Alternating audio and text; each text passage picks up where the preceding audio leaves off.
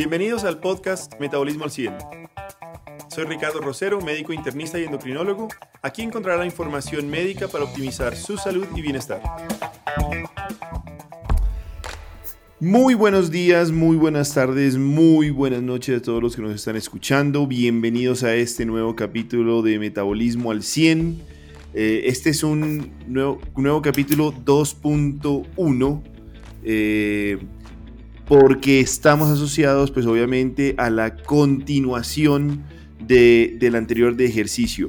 Caluca, desde El Salvador, ¿cómo vas? Ricardo, saludos desde El Salvador. Rodrigo también, saludos desde El Salvador. Un muy buen podcast la semana pasada. Tuvimos muy buenas métricas de tráfico.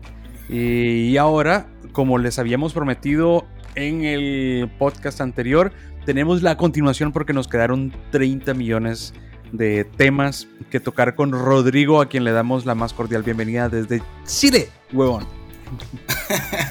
Hola muchachos, ¿cómo están? Bien, Rodrigo, men, un éxito el, podcast de la semana pasada.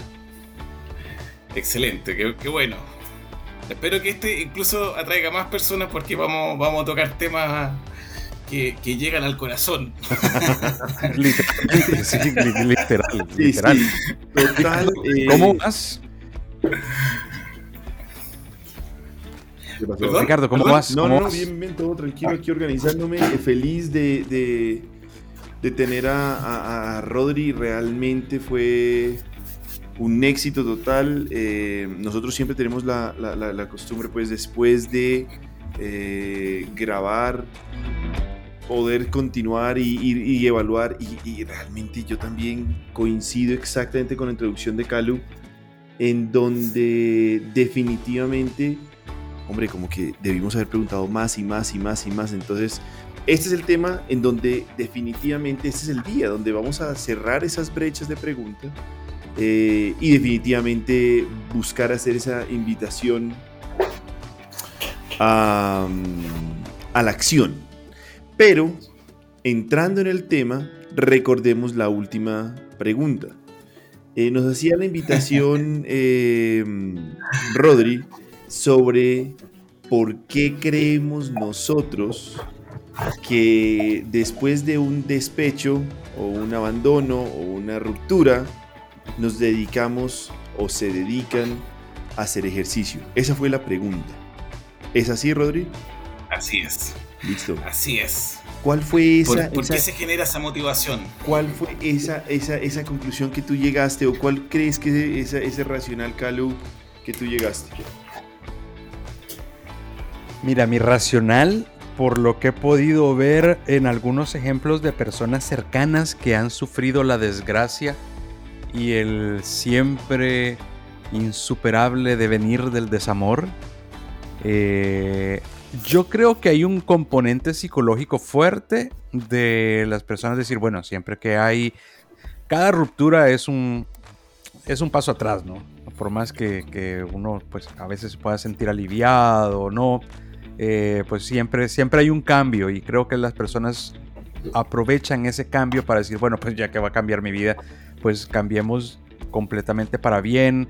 Eh, muchos cambian dieta, muchos eh, hacen ejercicio, muchos comienzan a hacer cosas que antes no hacían, a dedicarse más tiempo, el que no tenía tiempo para leer y le gusta empieza a leer, el que no iba al cine pues si le gusta pues empieza a ir al cine, ¿me entiendes? es, que, es como un reencontrarse con uno mismo y uno pues como que si estás limpiando un poco tu cuarto y decir, bueno pues si voy a arreglar la cama pues de, una vez arreglemos el closet también, ¿no?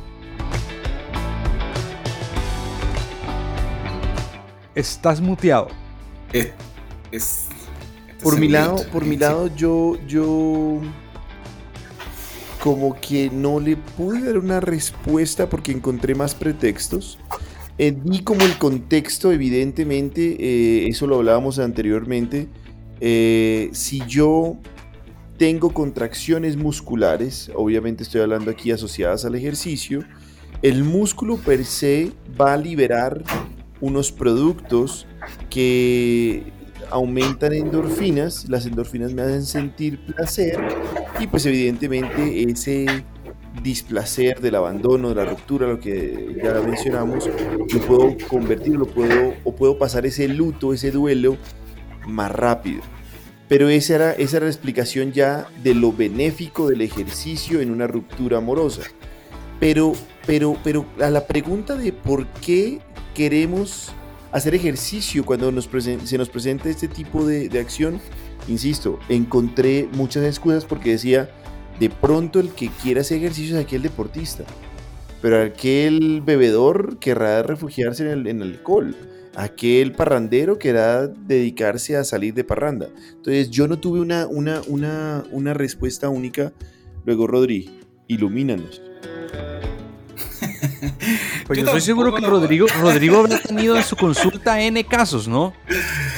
Claro, es que justamente esto es una mezcla entre lo que he leído, lo que he estudiado y también la experiencia, porque efectivamente desde el punto de vista de tomar una decisión, de cambiar mi, mi hábito de ser sedentario a realizar una actividad deportiva, muchos coaches hablan de el estado emocional, que tú tienes que tener un estado emocional preciso para poder tomar esa decisión y esa decisión con, digamos, con firmeza. Entonces, eh, no sé si recuerdan que en el podcast pasado yo hablaba de que estas decisiones se deben anclar a dolor o a placer. Sí. Sí, sí, sí, sí, decías que si no, que si no había dolor físico, entonces no era muy efectivo el, ejercicio, ¿no? Pero no, es que no solo el dolor físico, sino al dolor de lo que genera una ruptura por ejemplo, amorosa, o al placer que también podría generar eh, esa ruptura amorosa. Porque yo puedo sentir esta sensación de decir, ok, como terminaron conmigo, yo quiero generar un cambio físico, quiero demostrarle a la persona lo que se perdió, o quiero atraer a otras personas a través de un cambio estético, o en realidad quiero conocer otras personas y por lo tanto me voy a ir al grupo de los deportistas o un gimnasio donde puedo encontrar gente que pueda ser atractiva y, y, asociar, y asociarlo ya netamente a un tema más físico. Lo puedo asociar al tema emocional que ya lo explicó un poco el doctor que era, era mencionar que eh, el ejercicio físico va a generar una sensación de placer. Yo me voy a sentir mejor y por lo tanto es más llevadero eh, ese sufrimiento por haber terminado con, esa, con, con, la otra persona. Aparte que generalmente eh, cuando uno hace ejercicio físico y se inscribe en el gimnasio, uno está más amistoso y empieza a conocer más gente, entonces se empieza a generar un bucle de buena energía que se asocia y se acompaña a esta decisión de realizar actividad física. Pero también yo lo podría asociar a, un, a, este como sufrimiento de decir, uy, cómo me dejó, em, yo voy a, también a, demostrarle esta, eh, este cambio a esta persona. O en realidad también yo me podría hacer eh, autocastigar y decir, pucha, mira cómo yo me, como me dejaron por tal razón y yo podría iniciar como este plan de entrenamiento súper seriado que voy a ir todos los días a hacer actividad física y, me voy a matar haciendo actividad física como una especie de, de, de autocastigo, etc. Entonces hay un montón de fenómenos detrás que se asocian a, dolor y placer producto de la decisión que tomé, pero es porque ocurre que estoy en una, en una situación de inestabilidad ah, amorosa o, emocional, más bien dicho. A ver, ya sea para positivo, ya sea para positivo o para negativo. Rodri, si te entendí bien lo que querés decir, déjame intentar traducirlo para ver si lo entendí bien. Si yo soy la persona que corta, entonces hay mayor posibilidad de que yo quiera ir a hacer ejercicio porque es una forma de buscar el dolor que me causa el haber sido yo el, motivo por el que se terminó una relación. Y por el contrario, si soy yo el si, si soy yo a quien han cortado, sí, sí, soy yo, digamos, la víctima, por así decirlo. Eh, entonces podría yo buscar otro tipo de cosas, como por ejemplo la comida, que es algo mucho más hedónico, eh, para decir, ok, voy a tratar de tener esta sensación placentera para mitigar el dolor que me ha causado esta situación sentimental. ¿Va por ese lado o no lo entendí bien? No, está más asociado a que como yo tengo una vulnerabilidad emocional, estoy en un estado que es más fácil anclar un dolor o un placer a una decisión. Como yo, por ejemplo, realizar actividad física. Entonces, esta actividad física yo la puedo asociar como un tema de placer porque me siento mejor, porque quiero conocer personas, porque quiero cambiar mi físico o por una sensación de, castigo, de que me dejaron porque no me veía bien, de que se encontró otra persona que es más bonita, etc. Está, asociado como a, distintos como puntos de anclaje producto de la, eh, del estado emocional en el cual se encuentra esa persona. Pero estamos hablando ahí eh, asociado al entorno del ejercicio como factor determinante de la acción. Exacto, como del cambio, de por qué yo produzco este cambio tan brusco y que no necesariamente este cambio se mantiene en el tiempo, pero que es un fenómeno que ocurre y, que finalmente desde, desde esta experiencia uno lo va a traer a las cosas más clínicas. Y les voy a dar un ejemplo. Porque cuando uno quiere hacer este cambio de decir, ya, ¿por qué quiero hacer actividad física? ¿Por qué quiero hacer, eh, Em, ¿por qué quiero hacer un cambio de hábito? La pregunta que uno debería hacerse es, ¿cuál es mi motivación real? Entonces, les voy a contar un caso de, una paciente y lo que nosotros hacemos. bueno, acércate, un poco más al micrófono porque estás un poco lejos y, te escuchamos un poco lejos. Ahí sí, Ahora está mucho, mucho mejor. Que tu paciente te escuche. Perfecto. Ahí sí. Mira, em, entonces nosotros teníamos un paciente que quería realizar un cambio de hábito y quería realizar actividad física. Entonces la entrevista, antes de diseñarle un plan de ejercicio estructurado, eh, es preguntarle por qué quiere hacer este cambio. Y en realidad la persona decía, es que me quiero ver mejor. Ya, pero ¿por qué te quieres ver mejor? Porque en realidad yo siento que no estoy saludable. ¿Y por qué quieres estar saludable? Porque siento que me puede pasar algo, me puede dar un infarto y me puedo morir. Y tú tienes miedo a la muerte y me decía, no, es que tengo miedo de dejar a mis hijos solos. Entonces, la, idea era, tú quieres hacer ejercicio porque tú quieres mantenerte activa para poder cuidar a tus hijos o, mantenerte saludable para cuidar a tus hijos. Sí, esa razón está brutal. Entonces me decía, sí, es porque yo quiero cuidar a mis hijos, no es porque en realidad quiero estar más delgada o, más saludable, porque yo soy la única fuente eh, de cuidado que tienen mis hijos. Y por lo tanto, si yo no estoy bien, mis hijos no van a estar bien. Fíjate cómo uno ancla esto. Entonces uno dice, perfecto, entonces el realizar la actividad física significa que tú quieres a tus hijos, que los quieres cuidar. Y el no realizar la actividad física significa que tú no quieres a tus hijos que no los quieres cuidar. Por lo tanto, lo que nosotros hicimos fue una tabla de control con un chequeo donde yo digo, mira, de lunes a domingo, ¿cuántos días tú quieres a tus hijos? ¿Los quieres tres veces a la semana? ¿Los quieres todos los días? ¿Los quieres cinco veces a la semana? ¿Se entiende la analogía de lo que estoy haciendo con el ejercicio físico? Entonces me dice, no, yo los quiero todos los días. ¿Y cuál es el grado de cumplimiento que tú tendrías con respecto a querer a tus hijos todos los días? ¿Los quieres 100%, un 70%, un 80%? ¿Cuánto los quieres? No, yo los quiero 100%, me respondía. Ok, entonces en una tabla de control de actividad física significa que esa persona debería hacer actividad física todos los días, de lunes a domingo, y con una tasa de cumplimiento del 100% yo mismo, como, como terapeuta de la actividad física, lo que hice fue, mire, no le vamos a indicar un 100%, lo vamos a dejar a un 80%, que pueda fallar uno o dos días a la semana. Entonces el compromiso es que usted haga cinco veces a la semana. Y esta tabla de control, usted me la va a traer, la va a pegar en, la puerta del comedor de su casa donde usted va a realizar esta rutina de ejercicio y cada vez que haga la rutina, usted la va a marcar con un check. El día lunes lo hice, check. Martes, check. Miércoles no lo hice porque eh, estaba cansada, una X. Jueves no lo hice porque llegué tarde, no lo hice. Eh, y, lo, y, lo, marca. Viernes sí lo hice, check, perfecto. Y esa es la tabla de control con cual yo voy a medir el grado de cumplimiento.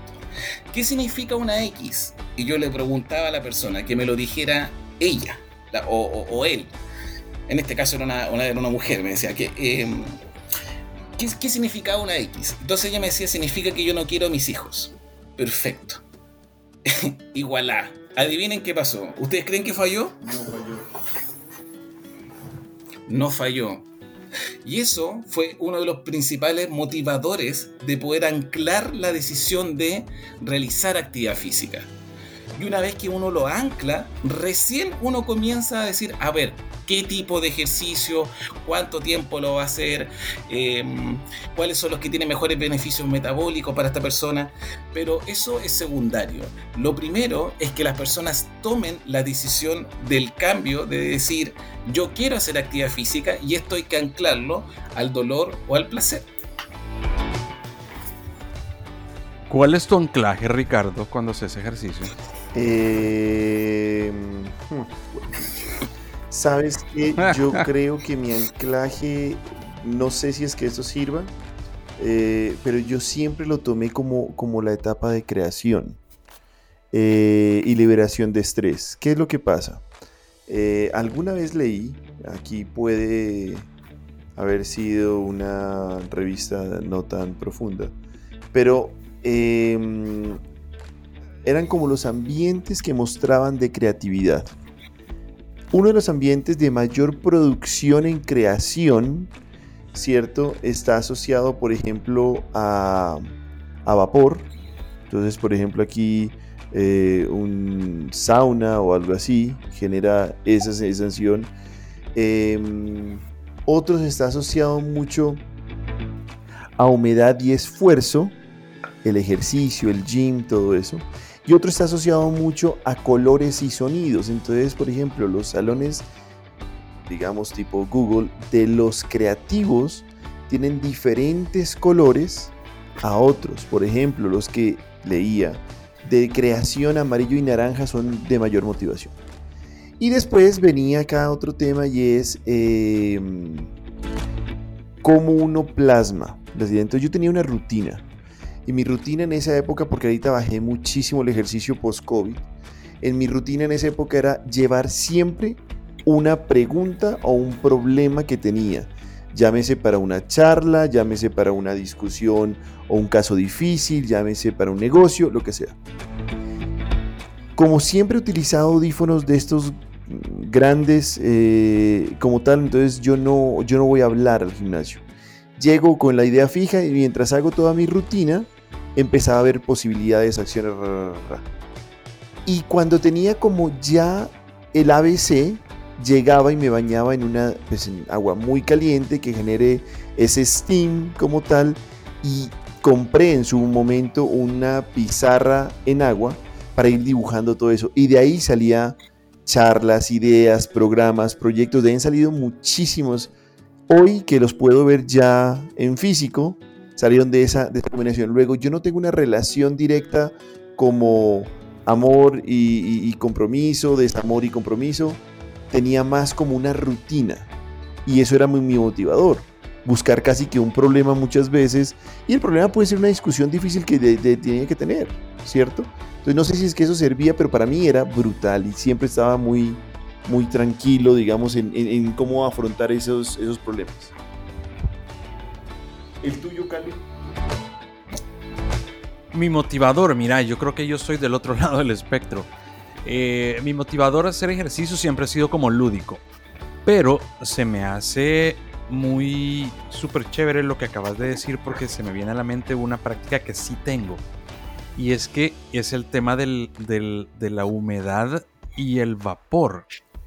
Eh, yo siempre, yo no sé si me estoy saliendo, y estoy seguro que me estoy saliendo del tema acá, pero, pero se lo cuento. Eh, yo siempre he dicho que el único momento en el que yo puedo en realidad pensar es en el momento en que eh, yo estoy en la ducha, porque es el único momento en el que estoy solo conmigo. Todo el otro tiempo estoy con alguien, estoy con una pantalla o, estoy haciendo algo de caluca hacia afuera pero en realidad el único momento que estoy con caluca es cuando estoy en la ducha y cuando estoy en una ducha caliente y hay vapor. Entonces yo me siento muy bien porque en ese momento es como yo con yo y, es cuando pienso y hago y ordeno y pongo ideas en su, en su debida perspectiva y trato de sacar ideas. Y siempre, y, y, siempre ha sido así. En el tema del ejercicio, no, mi motivación ha sido completamente más lúdica, sobre todo porque yo nunca, nunca he hecho ejercicio como el, como el que vos has hecho, Ricardo, que es en gimnasio, que vas y entonces llevas los audífonos. No, no, no, mi ejercicio siempre ha sido muchísimo más, bueno, eh, reunámonos 10 y juguemos una pachanga 5 para 5, sí, y, hagamos esto, o vamos a correr y, algo, y algo así, ¿no? Mira, mira aquí y antes de darle el paso a, a, Rodri, todo esto sale inclusive desde la época de los emperadores. Y ese momento, por ejemplo, el, el, ¿cómo se dice esto? el baño romano, todo eso, era una cultura sobre todo entre reyes, se utilizaba también en Roma y en Inglaterra, en el gran imperio inglés, en donde para llegar a discutir algo álgido como podría ser una guerra, los comandantes, pueden ser los reyes, lo que sea, se reunían ellos en su eh, pues, eh, piscina o bueno, como sea, que era con, con, vapor, como en ese turco, y obviamente discutían eso desnudos. ¿Qué generaba eso? Un ambiente cordial de diálogo, de creación, y al estar desnudos mostraban la confianza que uno al otro tenían. Evidentemente ya te estoy viendo riendo, eh, no estamos hablando nada, pero era, era, era, era la simbología, no va a haber traición. Este es un momento totalmente de, de, de, de, importancia y relevancia y después de eso salía. Después de eso lo ven y lo, y lo empiezan a estimular como tal. Y ahí es otra parte del podcast que quiero intervenir y son líderes deportistas versus no deportistas, pero lo veremos posteriormente. Entonces sí tenía ese fundamento y lo, y lo han estudiado como tal. Actualmente, de hecho, se maneja en deportistas con baños de frío, baños de calor, que utilizan mucho en el pre y en el post entrenamiento, que ahí sí, Rodri, te dejo toda la palabra a ti. Sí, eh, antes de pasar a ese tema, yo quería recalcar algunos aspectos fundamentales que ustedes dijeron que por lo menos escucho que anclan esto a la creatividad o anclan al placer de disfrutar un momento eh, positivo con mi, con mi amigo, porque uno lo pasa bien cuando hace ejercicio grupal o juega fútbol, etc. Eh, son momentos placenteros, por eso que uno lo ancla. Eh, y, y, es sumamente importante como consejo para nuestros auditores que ya escucharon estas historias, es que se autocuestionen y digan por qué, o, se autopregunten cuando estén en la ducha, cuando estén manejando, cuando estén en la cocina, etc. Hagan la metodología de los tres por qué. ¿Por qué yo quiero realizar actividad física? Y pregúntense el por qué, del por qué, del por qué. Y cuando encuentren ese fundamento, escríbanlo y lo anclan a algo positivo o negativo en su vida. Yo no quiero más esto o quiero ver más de esto otro pero anclenlo. Y eso es un potente motivador para pasar de algo que es sumamente importante. La mayoría de las personas están en la etapa contemplativa. Empezamos como a cuestionarnos el cambio de, sí, yo necesito hacer actividad física, pero nunca tomo la decisión, nunca paso la etapa de acción. Y por lo tanto es súper importante que exista un impulso que me, que me permita pasar de la etapa contemplativa a la etapa de la acción. Y estas cosas, e, estas condiciones emocionales, estos estados emocionales en los cuales uno entra, eh, y cuando toca fibras que son motivadores personales, logra generar este cambio y decir, ok, ahora paso a la acción. Rodri, ahí en esa, en esa parte, ¿podríamos de pronto dejar aquí una recomendación, un tip o una pauta, un ABC para esas personas, como bien mencionas, que están en la fase complementativa eh, para pasarlo a la acción? De hecho, tenemos una, una voy a decirle, fiel... Eh, escucha de, una, alguien que participa y que siempre me manda el, como el feedback de ella. Rodri la conoce muy bien, trabajamos con ella. Decía, ya llevo tres días haciéndola, todavía no logro, quiero... Ella, digamos que todavía está, después de estar más sedentaria, seguro va a tener una rutina. ¿Cómo podemos llegar a hacer esa, ese tema de, de ya generar la rutina como tal? Para que no se queden los típicos consejos de los siete días o de los 21 días. Uy, este es un temazo, porque yo justo antes de entrar al doctorado, yo eh, leí harto el tema de, cómo cambiar una rutina, cómo cambiar los hábitos, lo estudié bastante. De hecho, no sé si eh, alguna vez em, han visto este libro, ¿cómo se llamaba? Que, déjenme hacer memoria. Eh, que hablaba del poder de los hábitos. Pero no son los hábitos de la gente altamente eficiente, ¿no? No, no, no. Claro, los siete hábitos de la, alta, de la gente altamente efectiva. No, no, no, el poder de los hábitos de, Charles Duhigg, que se llama, que, es lo que explica es, cómo se estructura una rutina y que él habla sobre el bucle de por qué uno hace cosas de forma repetitiva y, cuestiona como la fuerza de voluntad, porque efectivamente es como yo dejo de luchar contra la fuerza de voluntad de querer hacer actividad física y lo transformo en algo automático, así como yo me levanté y hice ejercicio de forma automática y no sé por qué. ¿Sí? Esa es como la lógica de, generar este hábito. Entonces él, describe eh, este bucle de que tiene que haber una señal, una rutina y una recompensa. Yo les cuento que en, pandemia eh, yo me sometí a esta metodología que habla que eh, este autor habla de 21 días para crear un hábito. Y hay autores que hablan de 60 días también para crear un hábito. Yo le escribo más a los de 60 que a los de 21, pero mi experiencia es que me Yo preferiría que estuvieran en, en los círculos de 21. Pero yo lo, lo, practiqué personalmente. Estuve 21 días seguidos levantándome temprano, haciendo ejercicio, una, rutina de ejercicio de alta intensidad, temprano en la mañana.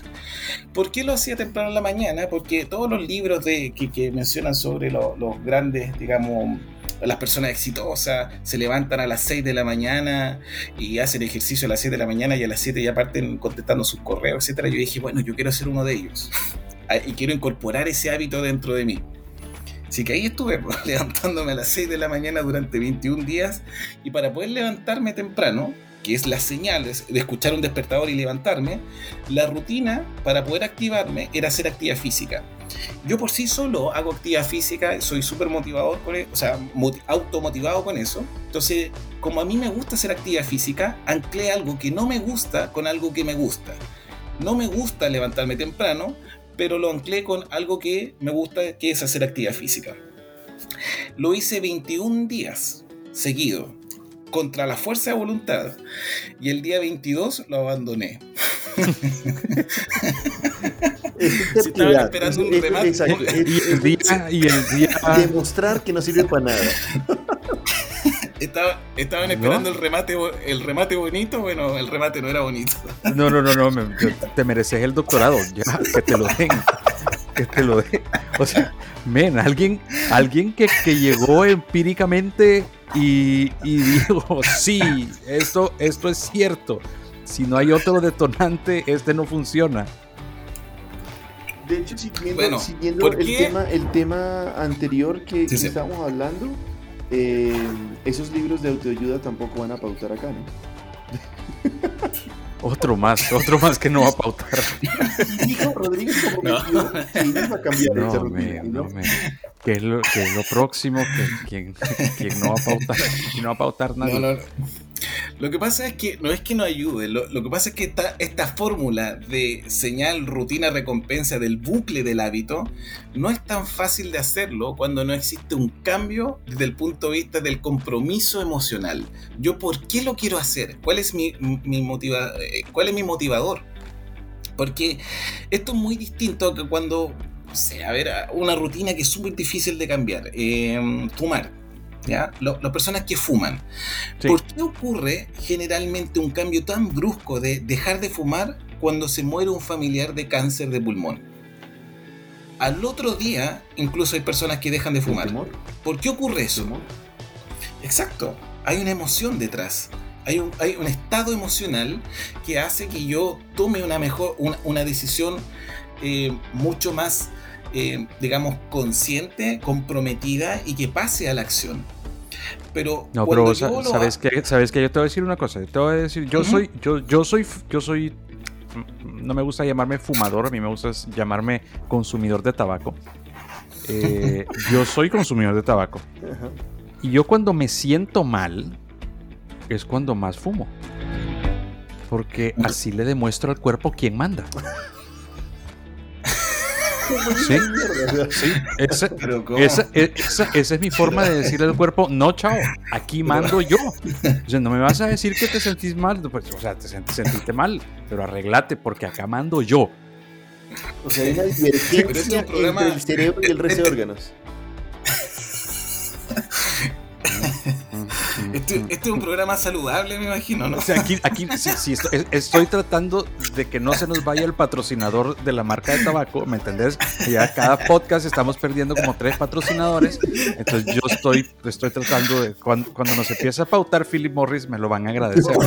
Yo, estoy intentando, estoy intentando meter a las Kardashian aquí y no veo por dónde de tu comentario. No hay ninguna forma. No por dónde.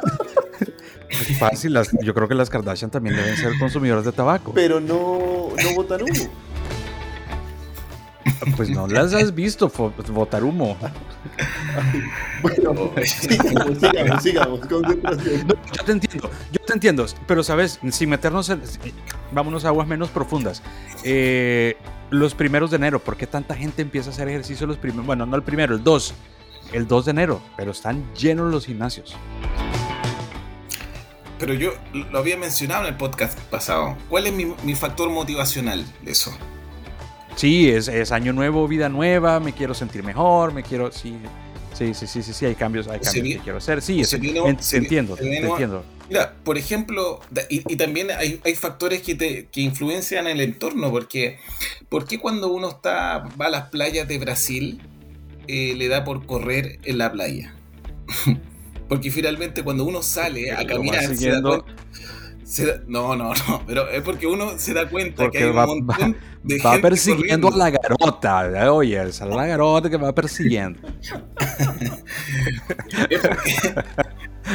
es, porque, hay un efecto que se llama efecto manada. O sea, si yo quiero ser parte del, grupo, me doy cuenta que cuando, si yo voy caminando por la orilla de la playa mientras todo el mundo está corriendo, yo no soy parte del grupo.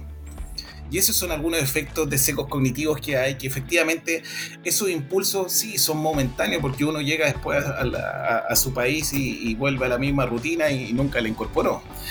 Pero me refiero a que hay distintas formas de poder gatillar estos cambios de conducta y estos hábitos que pueden estar impulsados por motivadores que son conscientes o inconscientes, pero créanme que una de las cosas más importantes de poder tomar la decisión de querer hacer actividad física tiene que ver con encontrar el porqué del porqué del porqué de lo quiero hacer, anclarlo a alguna emoción y eso valorarlo chequearlo con una tabla de control para saber cuál es, cuánto es mi grado de cumplimiento conmigo mismo, con, la misma meta que me metí. Si finalmente cuando uno llena esa tabla de control, es como mirarse al espejo y uno ahí no, no, tiene a quién mentirle. No, no, hay ninguna excusa de decir, no, es que no tengo tiempo, etc. O sea, eso es fallarte a ti mismo. Y, da miedo, da miedo porque finalmente cuando uno dice, yo no me quiero fallar a mí mismo, es porque en realidad puedo decir que quiero hacer actividad física de la boca para afuera, pero realmente en mi interior no voy a hacer el cambio.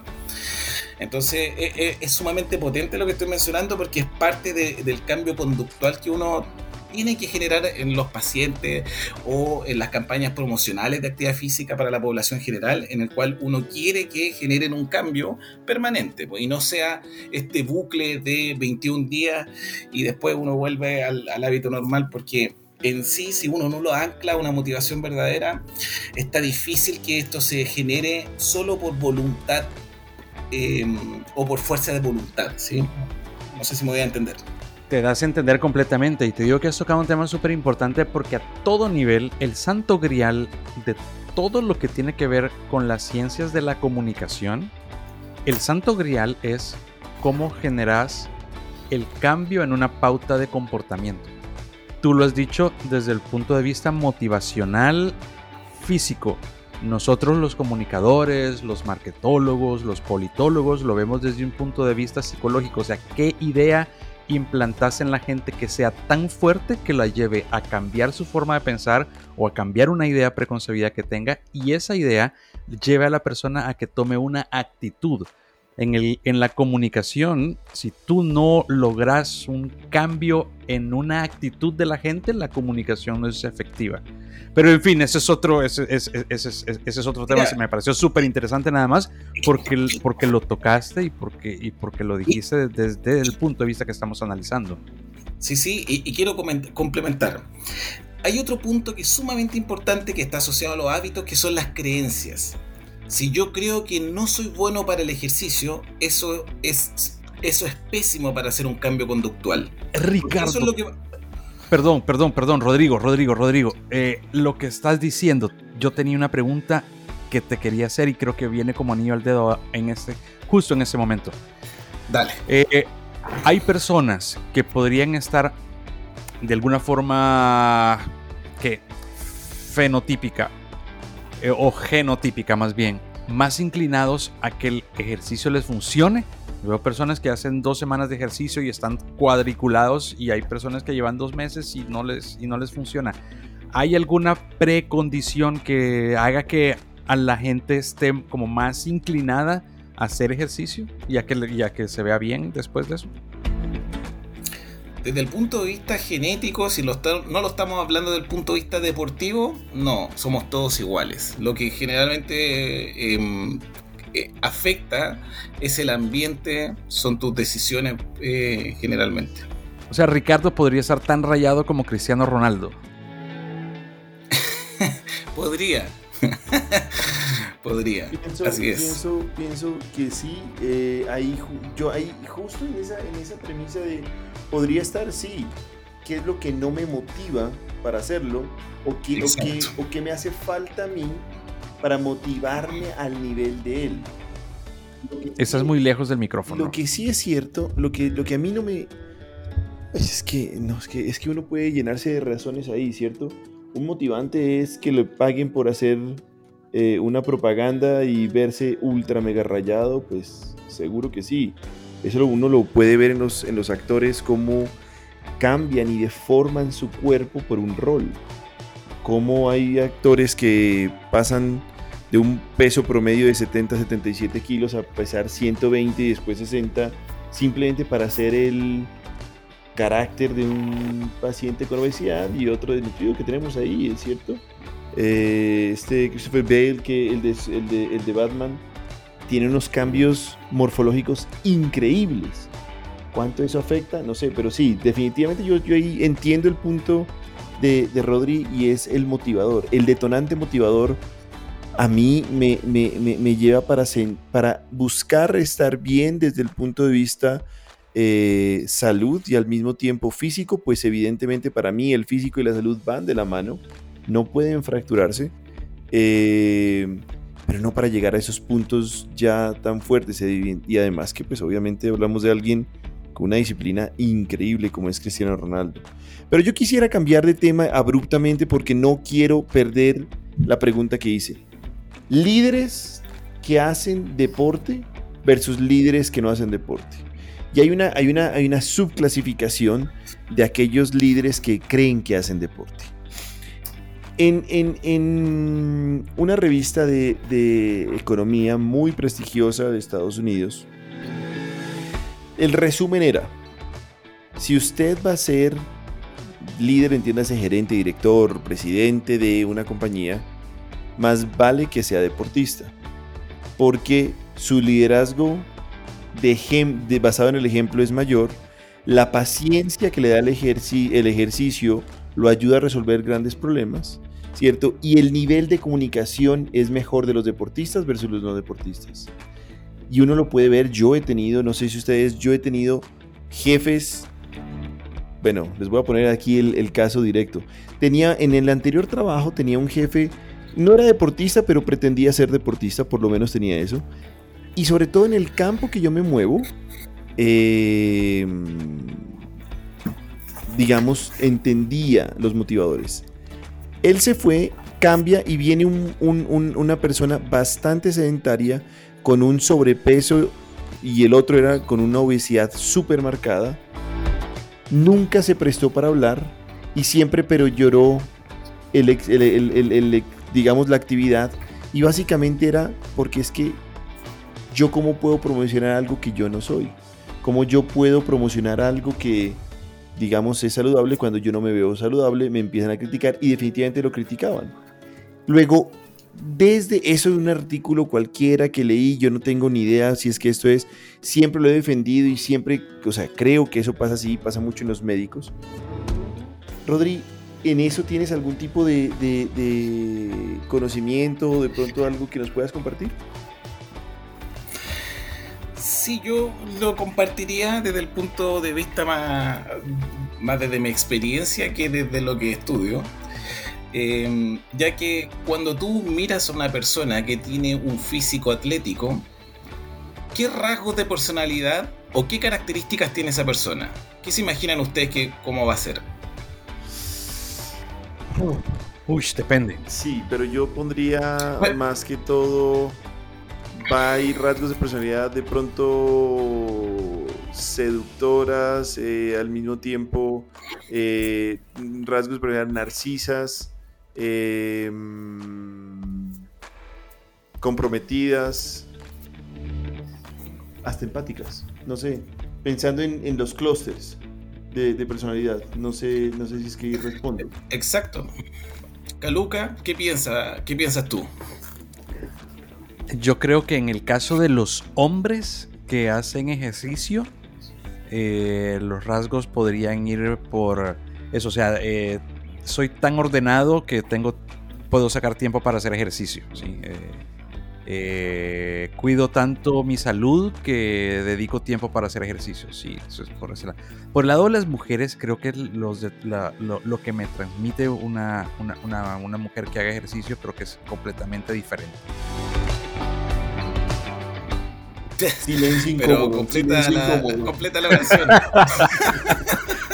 Sí, es que cuando, cuando comencé a pensar a dónde, para dónde iba el, argumento, dije, mm, mm, no me conviene seguir por este lado. Sí, sí, cuidado, cuidado.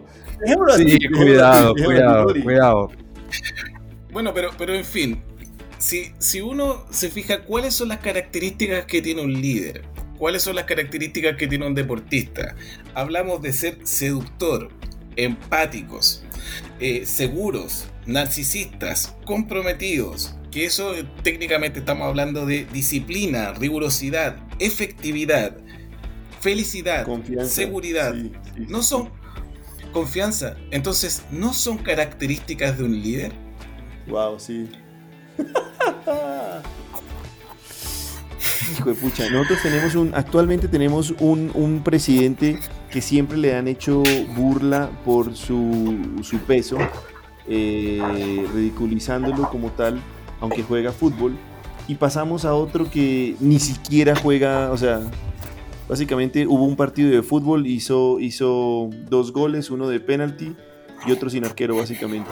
Pero entonces sí, y uno, uno empieza a pensar desde lo que acabas de describir, liderazgos, ¿no? Y forma de manejar y relacionamiento corporativo, todo eso. Interesante sobre, sobre todo si nosotros manejamos pacientes como queremos inclusive que nos vean, ¿no? la condición, la condición social no influirá también en el tema del ejercicio. Uy, por supuesto. Hay varios estudios de asociados incluso de IMC y, condición social.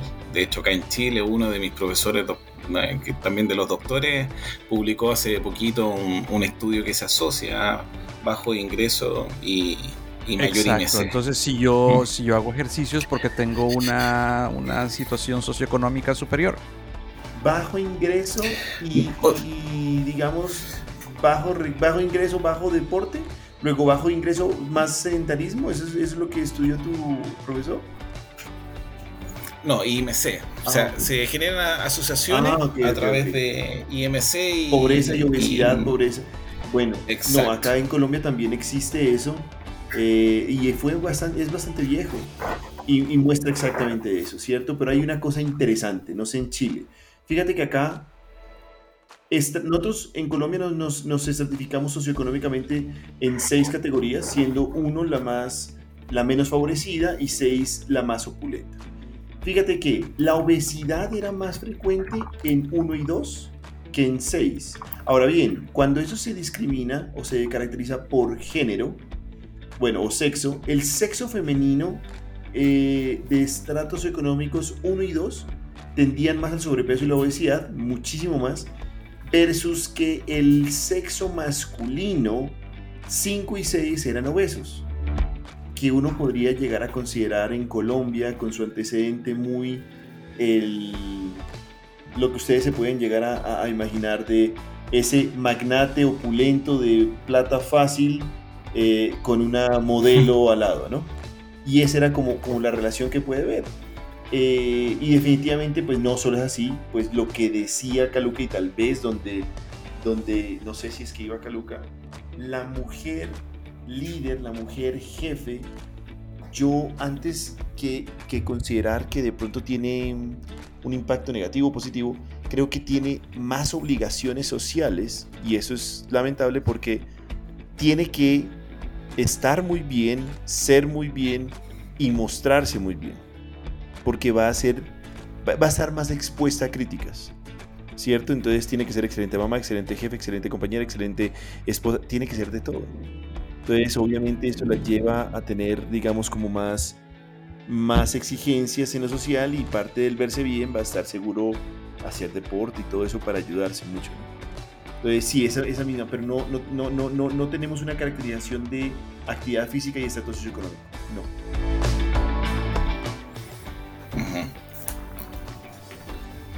Interesantísimo. Bueno, pero, pero digamos, ya vamos, o sea, vamos 45 minutos ahora. Y a mí me gustaría como, llegar a, hacer a mí, a mí lo que me interesa es que te acerques al micrófono, porque estás hablando. Pero estás, ya estás medio freudiano. Ahora sí, ahora sí, ahora sí. No, al contrario, estoy cuidando tu imagen. Y vos. Eh, ah, yo quisiera que se, se, cierre este mensaje con un llamado a la acción. Y ese llamado a la acción, Rodri, que es como el ABC que podríamos seguir, pero en dos escenarios. Uno, el que no ha hecho ejercicio y después de esto se motivará. Dos, el que está haciendo ejercicio y que requiere un poco más. Uy. qué, difícil tarea porque ni, la Organización Mundial de la Salud lo ha podido lograr, pero, pero Rodrigo, qué, podemos hacer. Mira, lo primero es que la gente que nunca ha hecho ejercicio y que es sedentaria posiblemente puede tener la creencia de que no son buenos para realizar la actividad física. ¿ya?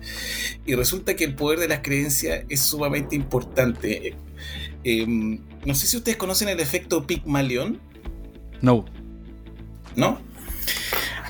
Un experimento en Estados Unidos lo que hicieron fue colocar al curso que tenía el rendimiento más bajo académicamente, y pusieron a uno de los mejores profesores y a ese profesor le dijeron que estaba enfrente del mejor curso de, el, digamos, de la universidad pero eran los peores alumnos.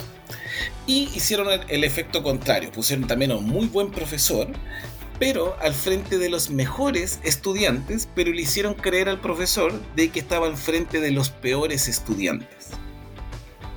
Entonces el efecto que se estaba evaluando era solamente lo que creía el profesor con respecto a sus alumnos, a ver si es que eso afectaba el rendimiento.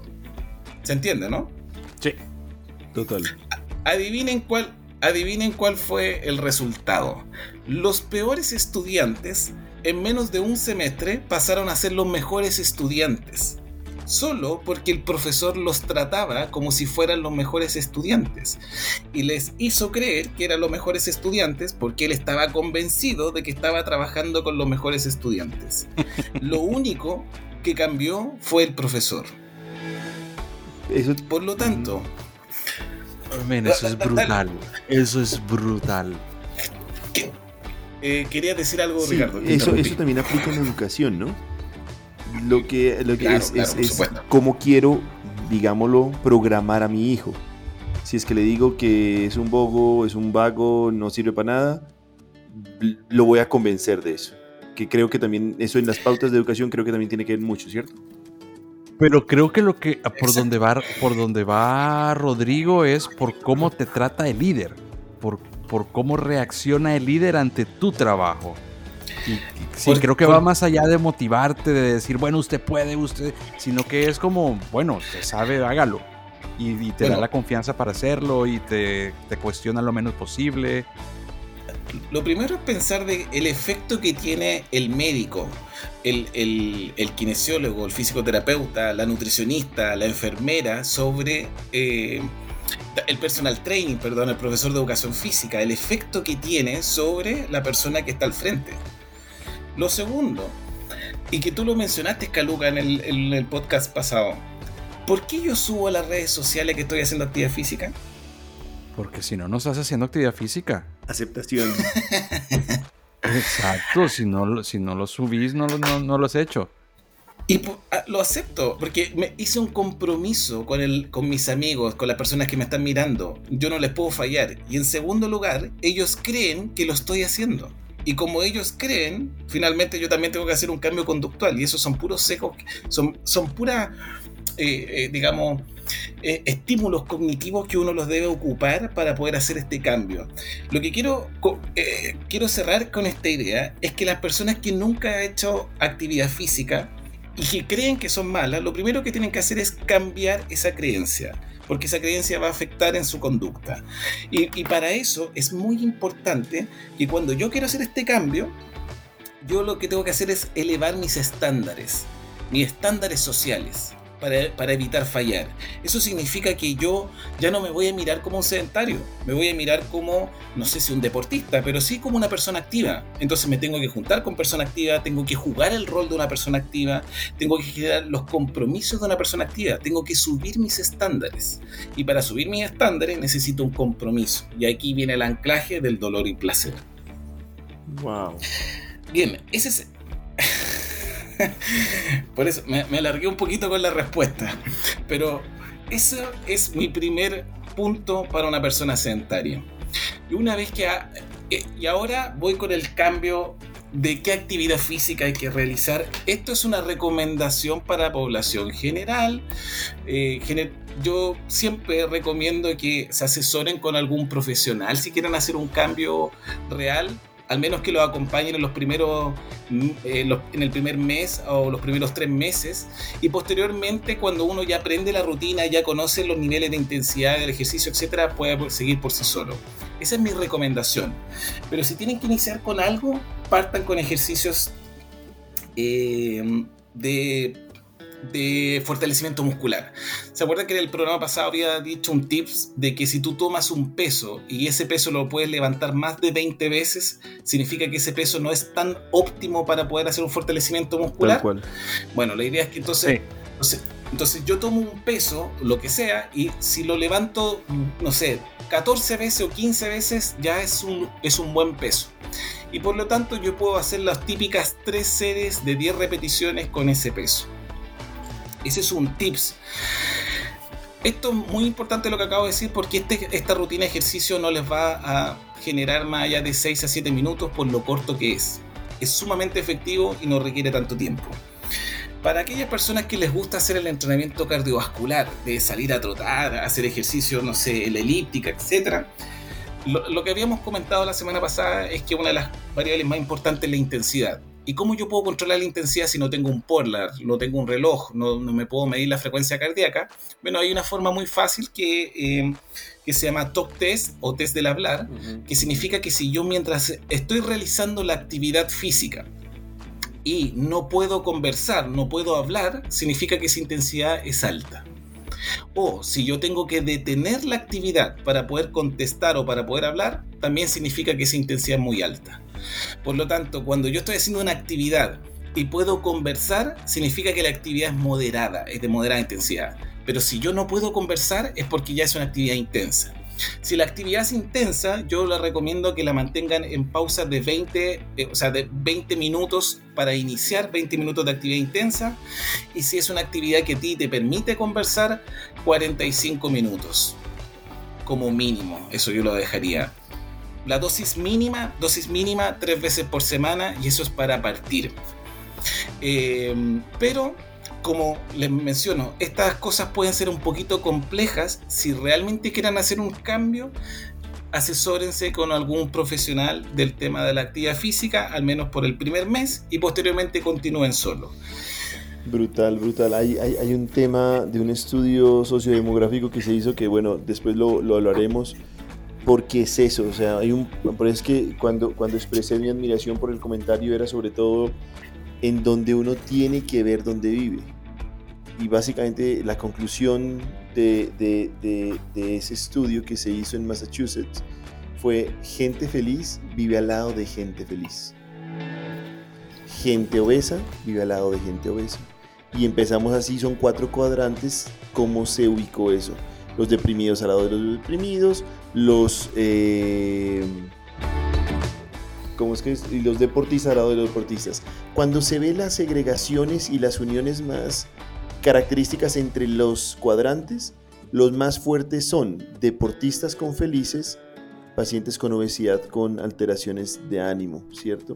Eso fue interesantísimo y, es eso, o sea, también uno tiene que ver el vecindario en el que está todo eso. Pero creo que, eh, bueno, tres puntos claves que, de esas recomendaciones que dice eh, Rodri. Uno, de nuevo, y yo quiero coincidir ahí, asesórense, asesórense. Dos, créansela. Es la invitación más grande, créansela y lo van a lograr, ¿cierto? Y tercero, empiece con la parte muscular. No considere que nada más es salir jugar fútbol como hace Calu, sino también no descuidar el músculo. Con eso yo quiero dar como por ir terminando el, el, podcast, pero Calu, tus mensajes. Mi mensaje es, vea, si usted está haciendo ejercicio en la intimidad y, y, usted puede hablar con su pareja, hermano, está haciendo mal el ejercicio. si a usted le hablan y le, hablan sucio, no se la crea. Está, lo está haciendo mal. Lo que tiene que hacer es que no pueda hablar. Exacto. Para, decir que, bueno, por lo menos hizo algo. Sí, sí, sí. No, a mí que fue que es lo más sucio que le han dicho, hermano. Si es lo más sucio que le han dicho, lo está haciendo mal. Si le da tiempo para pensar, es que está mal. Sí, no, es que está mal. No, a, mí me, a mí me dijeron que. No, hermano, no, no, no, no, no se la venga que picar. que... Y si no te hablan es porque lo estás haciendo muy mal. Si no te hablan es que estás, que está brava, está concentrada. Esto es, esto es como, como, el chiste, se pone el chiste del mudo. Les, les voy a contar un chiste para cerrar el podcast. Había un mudo que estaba en una rifa y entonces dicen, bueno, y entonces el número ganador es el S5.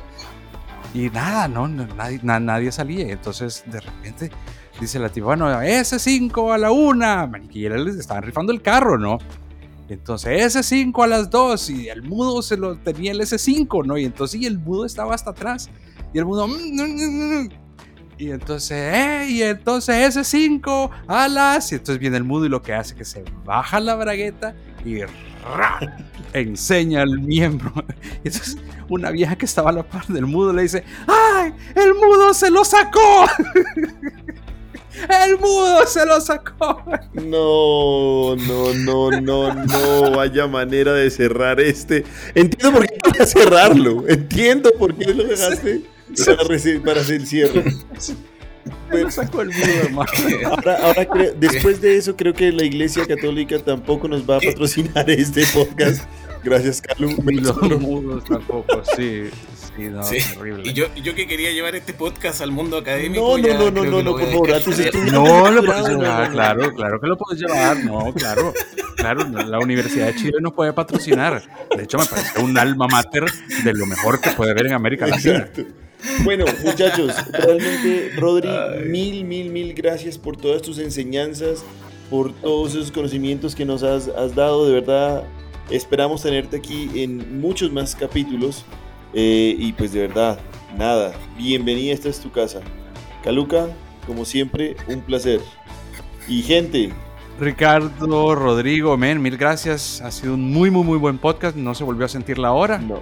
Eh, los esperamos la próxima semana. Así es, así mismo es. Perfecto.